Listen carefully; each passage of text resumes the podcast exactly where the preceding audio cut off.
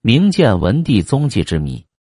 朱元璋死后，他的孙子建文帝以皇太孙的身份及地位，而各位叔叔在内心并不敬服。建文帝进行的削藩，使他与诸王矛盾公开化。靖难之役，燕王攻克南京，建文帝战败。建文帝的最后下落，或说他自焚而死，或说他被杀，也有说他为僧后浪迹天涯。究竟哪一说为真？朱元璋建立明朝，制定了一套嫡长子继承皇位、与子分封王爵的制度。国家建处，利益长敌，天下之本在焉。又说居长者必正处位。其诸子当以封王爵，而且还规定兄中弟及须立嫡母所生者，庶母所生虽长不得立。在《明史》中记载了明朝的制度：皇子封亲王，受金册、金宝、岁禄万担，服之官属。亲王嫡长子年及十岁，就受金册、金宝，立为王世子；长孙立为世孙。为巩固朱姓天下，从洪武三年开始，朱元璋模仿汉高祖，大封朱子为王。此后又屡有封建，将自己的儿子全部分封到各地为王。辽、宁、燕、古、代、晋、秦、庆、肃等王室，其中实力最强者，诸王成了皇权的重要支柱。明太祖对自己死后的四位十分重视。洪武三十年（一千三百九十七），他生了大病，认为自己可能不久于人世，就命足智多谋的李淑妃自尽，以防像唐朝一样出现武后之祸。太祖的长子朱标为马皇后所生。洪武二十五年（一千三百九十二），因病医治无效死了。再选一个继位者，成了朱元璋十分紧迫的事情。朱标子朱允文生下来时额颅稍偏，人虽聪颖，但人柔少断。朱元璋觉得不是最适合。燕王朱棣智力过人，性格像朱元璋。朱元璋十分钟爱他，一度想把皇位给他。朱标死时已有五个儿子，嫡子早伤，次子朱允文也已长大。朱元璋要舍孙立子，不合自己制定的礼仪。于是他召开群臣大会，以欲立燕王帝之意询问诸臣学士。刘三无当场反对：“皇孙年富，且系嫡出，孙承嫡统，是古今的通理。若立燕王，那么秦王、晋王该怎么办？这样朱允文就成了皇位的继承人。各地分封的藩王都是叔父的尊严，看不起侄儿朱允文，只是因父皇还活着。”大家隐忍不发罢了。洪武三十一年（一千三百九十八），朱元璋死，在遗嘱中，他称赞皇孙朱允文人很聪明，讲究孝道，希望各位大臣尽心辅助。各地诸王驻守原地，不用赴京奔丧。几天后，朱允文即位，称明惠帝，改元建文，所以又叫建文帝。建文帝明白。各地藩王实力强大，战功卓著，就以太祖遗诏为由，禁止各位王叔入京。燕王朱棣人已到淮安，只能掉头回到北京，内心充满着怨恨。建文帝上台后，对王叔们不把他放在眼里，十分记恨。特别是力量最强大的朱棣入朝见他时，竟然立而不拜，令他十分恼火，遂着手做削藩的准备。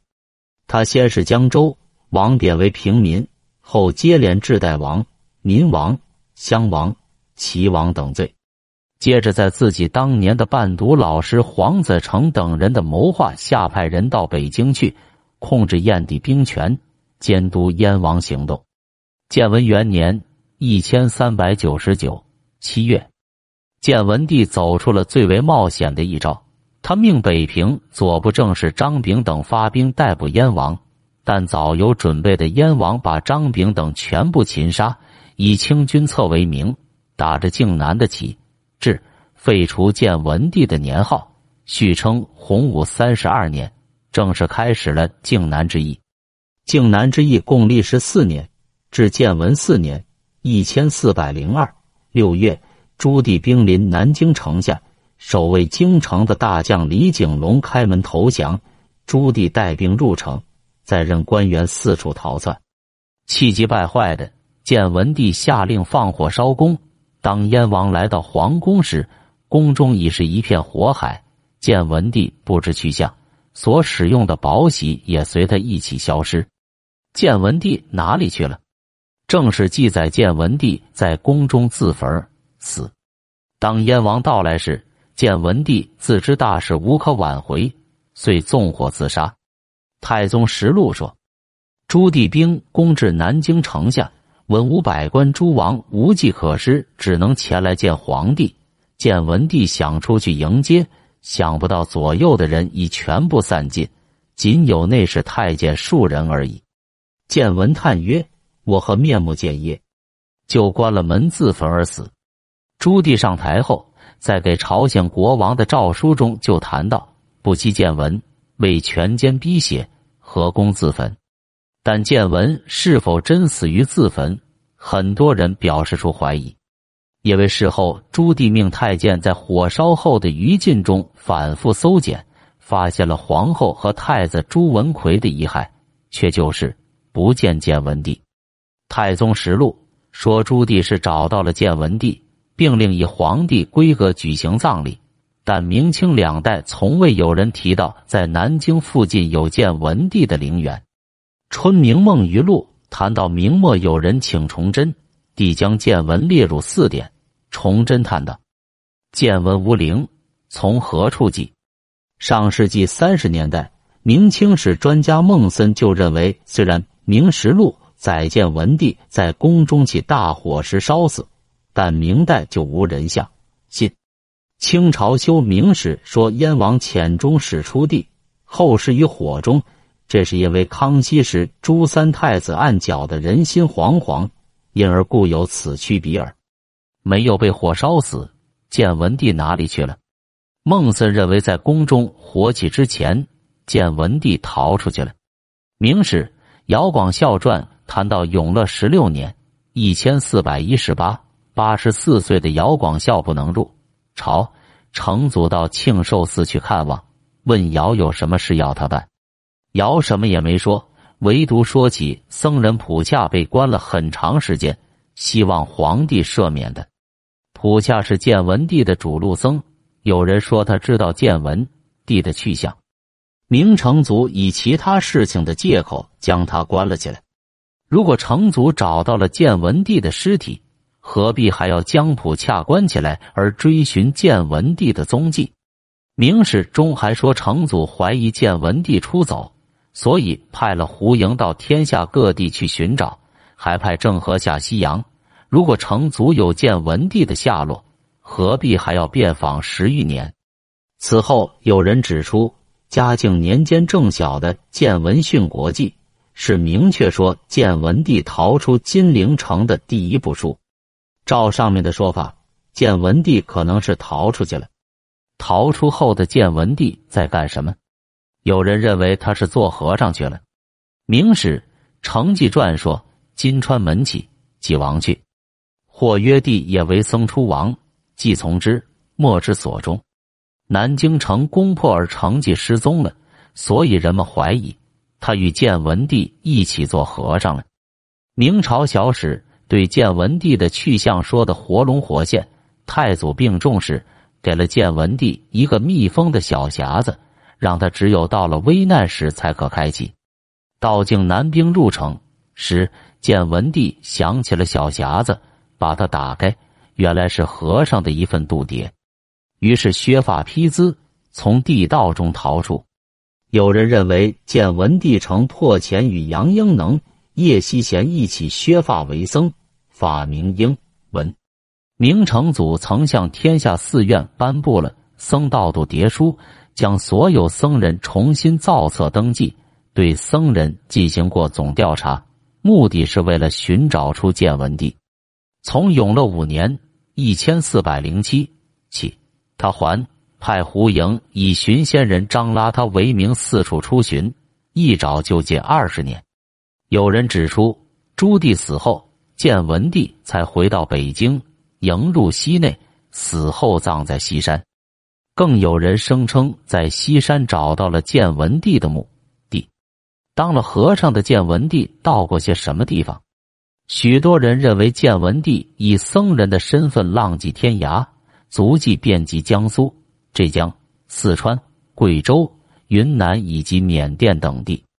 有人指出，建文帝曾到重庆三次，住在大竹山善庆里。有人主张。建文帝出王在近不在远，不是在云贵川越，而是在无限的穹窿山黄架庵，永乐二十一年末亡，葬于黄架庵后的山坡上。有人认为，徐霞客在贵州广顺东南的白云山间，看到建文手执的巨山二柱，树隙半里的古寺是建文所立。也有人认为，建文帝是以滇为家。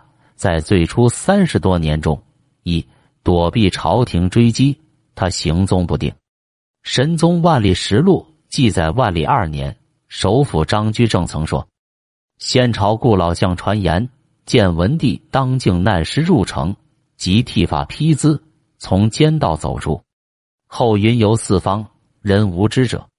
至正统，间忽云游至云南，游壁上题诗一首。”明代人就认为他主要在云南活动，《明史》也说或云帝游地道出王。正统五年，有僧自云南至广西，鬼称建文皇帝。明清以来流传的许多地方文献，都可说明建文帝曾在滇中、滇西留下了足迹。有人认为建文帝到南阳去了，成祖找不到建文帝，始终有一块心病。他害怕建文帝没有死，会召集人马用朝廷的名义来讨伐他，于是派出郑和下西洋。一方面当然是为了宣扬国威，另一方面是为了寻找建文帝的下落。在随郑和下西洋的人中，有的竟然是锦衣卫的人员，他们主要任务是针对建文帝的。郑和下西洋是为了找建文帝的说法，为很多人反对。有人指出，燕王朱棣攻下国都南京，火烧皇宫，但没有找到其执剑文帝的遗体。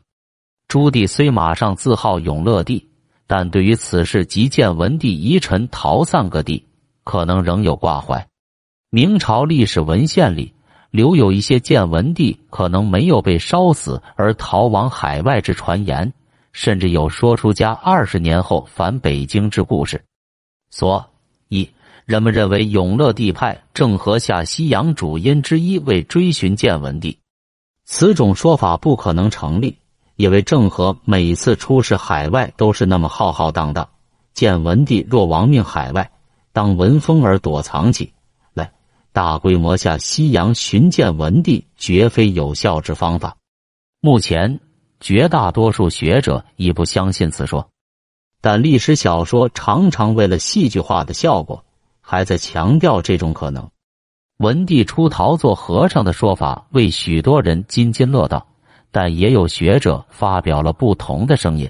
他们认为为僧之说不足信，因为当时京师内宫并无秘密地道或欲沟通往城外。所谓剃发为僧、云游四方，都是民间传说而已，是无稽之谈。这大概是明成祖明白自己是抢夺地位的，欲取会其次是恶名，故反引波次说，这样作想说明他还没有治建文于死地，而后来的文人不明其理，原是其间，遂成千古一案。也有人认为建文帝既非自焚，也非出亡，而是被成祖所杀而灭迹。建文帝究竟哪里去了？如果说建文帝是自焚死了，的确是无法解释史书中的种种矛盾；如果说建文帝是出逃为僧了，但大多是笔记小说所记和民间传说，确凿有力的证据还十分缺乏。郑和下西洋是否全是为了建文帝，应该是很难说。至少这个谜案在目前是不易解决的。